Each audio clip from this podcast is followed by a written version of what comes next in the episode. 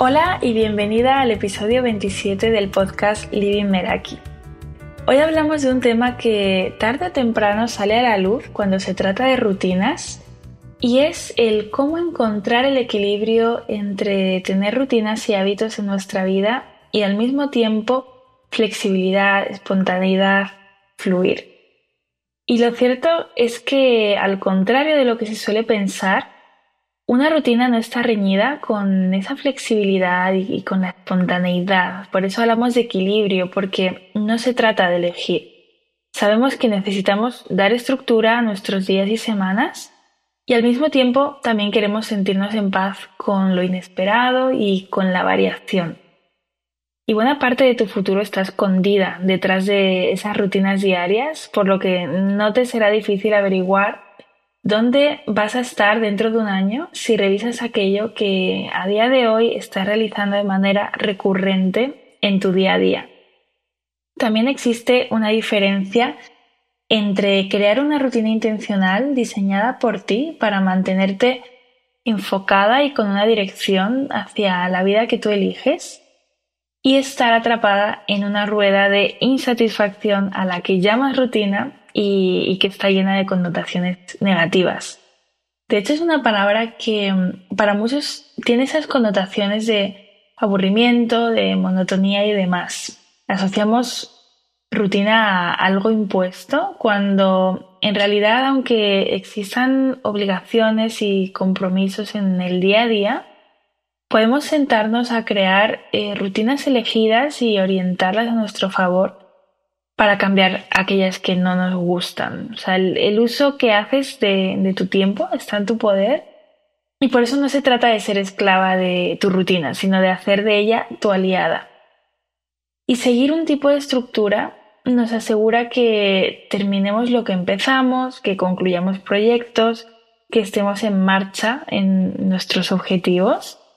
Y si no existe este marco, esta estructura, pues simplemente nos dejamos llevar, corremos el riesgo de perder el foco y de que nuestro tiempo se llene con cosas que igual no son las que más nos benefician a largo plazo.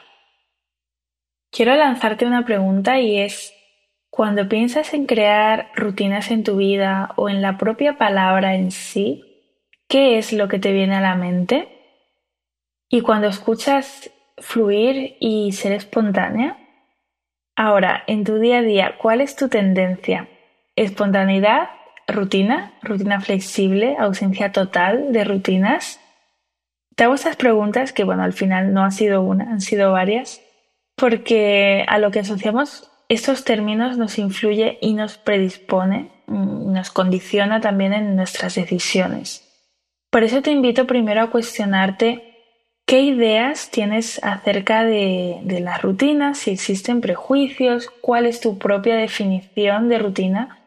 Para así poder crearla en tus términos. ¿Necesitas tener rutinas en todas las áreas de tu vida? No. ¿Necesitas ser espontánea en todas las áreas de tu vida?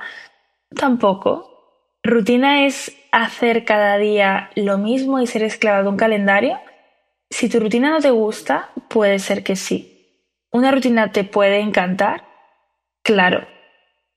¿Dónde está el equilibrio? ¿Hacia dónde se inclina tu balanza a día de hoy? Te invito a reflexionar sobre esto antes de, empezar o bueno, si lo quieres eh, hacer al final, pues también está bien, pero son como esas preguntas de, de primera toma de, contacto con, lo que es este concepto para nosotros, ¿no? y ver cómo nos estamos acercando a Él y, desde dónde lo vivimos.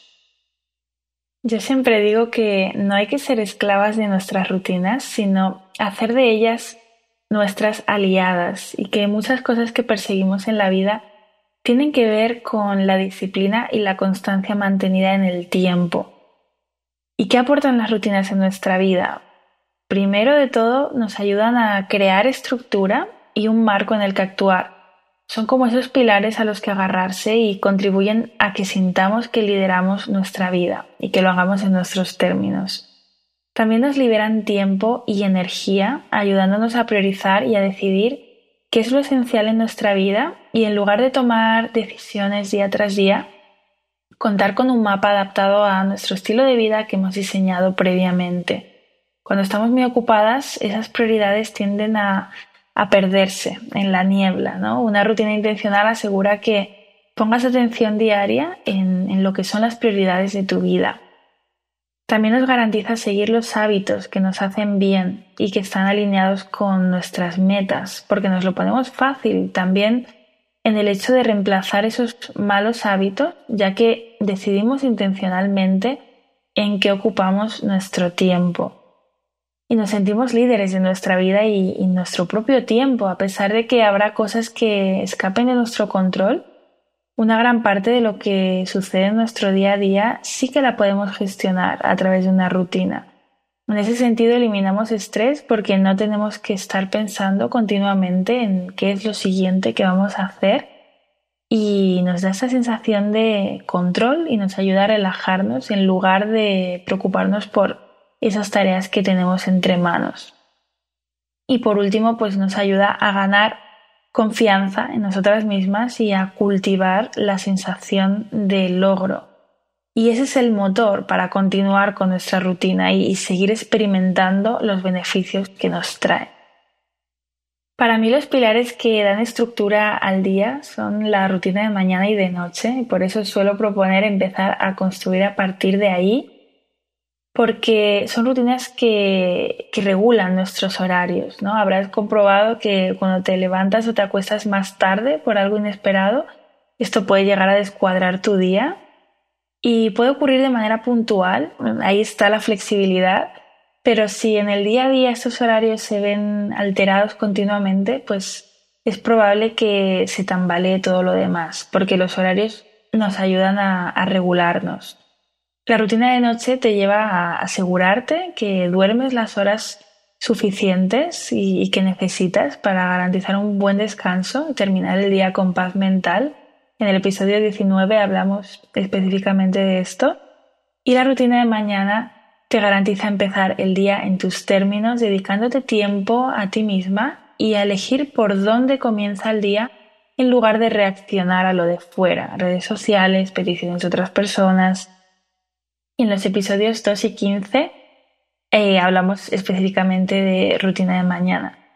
Después está la rutina de preparación para la semana. Y aquí hago una aclaración y es que el día de planificación no tiene por qué ser el domingo. Hazlo en tus términos. Esta rutina te puede ayudar a tener una visión de tu semana, a no decidir el mismo día lo que vas a hacer, lo que vas a comer, cómo vas a ocupar tu tiempo y que eso te lleve a tomar decisiones que, que no sean las que están más alineadas contigo.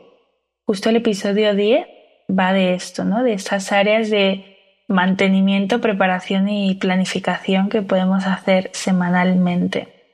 Y luego está la rutina en la que invertimos gran parte de nuestro día, ya sea de trabajo o de estudio, aunque a veces pensemos que es rígida o que nos viene impuesta por otros, no descartes cuestionarla y dentro de tus posibilidades mirar qué opciones tienes para hacerla más práctica para ti.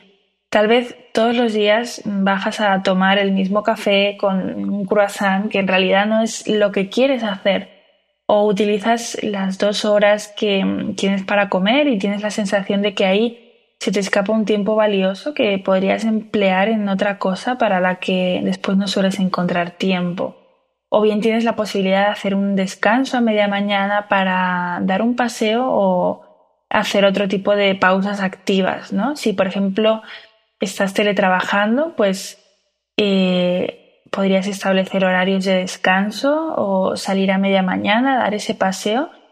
Todo es eh, cuestionarlo y, poder ajustarlo en, la medida de lo posible a tus necesidades. Hay una tendencia que veo en las sesiones que es la del todo o nada, estar lidiando con los extremos, es decir, tengo una rutina, pero si no la sigo un día ya siento que no tiene sentido hacer otras cosas que suman, otros hábitos, o si me salto un día, pues me salto dos y tres y cuatro. Esa rigidez del todo o nada que asociamos a la rutina es la que no nos permite ser flexibles cuando lo necesitamos ahí nos convertimos en esclavas de ella, igual que también lo hacemos cuando no elegimos intencionalmente qué es lo que compone nuestra rutina y para qué queremos llevar a cabo los hábitos y prácticas que están dentro de ella. Por eso debe existir un equilibrio entre esa flexibilidad y la rutina en sí y cuando te conoces verás que en algunas áreas de tu vida necesitas más estructura que en otras en las que a lo mejor prefieres fluir y lo que suele pasar aquí es que fluimos mejor en áreas en las que previamente ha existido una rutina en el pasado, porque esto ya nos ayuda a construir unas bases que nos sirven para fluir después. Y crear una rutina requiere de cierta flexibilidad de vez en cuando, pero si sentimos que necesitamos esa flexibilidad constantemente, lo que hay que ver es si esa rutina realmente nos funciona, porque tampoco se trata de crear la rutina definitiva que nos sirva siempre, sino que implica revisar y optimizar cada cierto tiempo. A mí me gusta la rutina y también dejarme llevar y hacer lo que siento en el momento. Y encontrar el punto de equilibrio para mí es entender que me encanta mi rutina de mañana y todo lo que me aporta, pero un día puedo tomar la decisión de cambiarla, reducirla, alargarla o agregar variaciones en ella. Si te dejas llevar todos los días, no consolidas el hábito, el progreso será más difuso y eso abre una ventana a las excusas, el autosabotaje y la procrastinación. Por eso la clave es estar en paz con tus elecciones y no culparte o castigarte por si cumples o no cumples. O sea, crear una rutina que te encante seguir y que se convierta en tu aliada para que las excepciones sean realmente eso se disfruten y no se vivan como una tortura o como un me he fallado a mí misma. ¿Y cómo podemos añadir dosis de flexibilidad y espontaneidad en una rutina? Te voy a dar algunos ejemplos, pero tu tarea es encontrar los tuyos propios. Y uno es hacer pequeños descansos en el día y elegir libremente qué hacer con ellos. O sea, elegirlo en ese momento sin planificarlo de antemano y hacer lo que te apetezca, pasear, llamar a alguien, hacer estiramientos. Otra opción es agendar un espacio libre para ti, ya sea de una tarde o de una mañana, sin planificar. Por ejemplo, una vez a la semana o con la frecuencia que, que veas. Y crear como tu día o tu momento intuitivo eh, orientándolo pues a esas actividades que, te gusta hacer, pero de nuevo sin planificar, ¿no? Decir, este es mi, momento de, dejarme llevar y, de hacer lo que me apetezca y, que el, el, tiempo en sí esté agendado, pero no eso que quieres hacer. Después los fines de semana puedes planificar solo lo que sea imprescindible sin llenarte de tareas en caso de que habitúes a, a ellos y si te lo puedes permitir también puedes diferenciar tus rutinas de mañana y de noche entre días de diario y fines de semana y hacer lo cotidiano en entornos diferentes. Si, por ejemplo, estás haciendo teletrabajo, pues quizá una opción es trabajar en una cafetería un día a la semana, ir cambiando de cafetería o bien terminar tu jornada laboral con un paseo para indicar a tu mente ese paso de, una actividad a otra y ponerte en otro mood. Yo, por ejemplo, eh, lo que hago es eh, a veces alterar el orden de, de los hábitos que sigo cuando ya está sentada la rutina. No lo hago en los horarios en sí, a veces sí en la forma y esto me lo ha permitido el consolidar la rutina previamente y tener esas bases. También hay ciertos días puntuales en los que el cuerpo me pide dormir más y me lo permito sin culpa. ¿Esto implica levantarme dos, tres días a una hora diferente? Perfecto. ¿Me siento en paz con ello? Sí. ¿Y siento que estoy mm, tirando todas mis estructuras? No, el hábito sigue ahí. Si por lo que sea, pues salgo una noche, me acuesto más tarde, eh, pues ajusto los horarios, ¿no? Para no dejar de dormir el tiempo que necesito dormir y estoy en paz con ello. ¿Trastoco mis horarios todas las noches? No. Cuando la excepción se convierte en la norma es cuando nos perdemos. Mm, por ejemplo, a nivel de alimentación, pues tengo un esquema semanal flexible donde no planifico al milímetro lo que voy a comer, pero recurro a grupos de alimentos de forma que tengo un abanico para elegir asegurándome de que voy equilibrando. Y esta estructura también me la ha dado el trabajar con una nutricionista para consolidar primero esos hábitos de manera más pautada y luego irlos flexibilizando. Algunos días en la semana pues también doy un paseo a mediodía para que me dé el sol para moverme, eligiendo pues eh, caminos diferentes, entornos diferentes cada vez. Y es importante diferenciar lo que es puntual de lo que no y no convertir lo puntual en lo habitual. Si no, mm, terminamos viviendo frustradas porque fluir no nos funciona, pero descartamos la opción de la rutina porque la vemos como enemiga, en lugar de como un espacio en el que también podemos eh, ser espontáneos después de haber consolidado las bases. El conflicto muchas veces se genera cuando de entrada rechazamos la rutina y queremos empezar a fluir 24/7 sin tener esas bases construidas previamente. Este episodio es práctico en sí mismo, así que te invito a repasar las preguntas que hacía al inicio para averiguar qué te viene a la mente cuando piensas en tener una rutina, cómo puedes definir este concepto en tus propios términos y tratar de identificar en este momento de tu vida en qué áreas fluyes más, en qué áreas tienes rutinas, hacer un ejercicio de introspección y ver qué está funcionando y qué no. Y escribir todo esto, escribir en qué áreas tienes ya tus bases, en cuáles necesitas construir, qué ajustes puedes hacer para flexibilizar las rutinas que ya sigues y con todo esto encontrar tu punto de equilibrio, es en el que te sientes en paz y en el que la excepción no es la norma.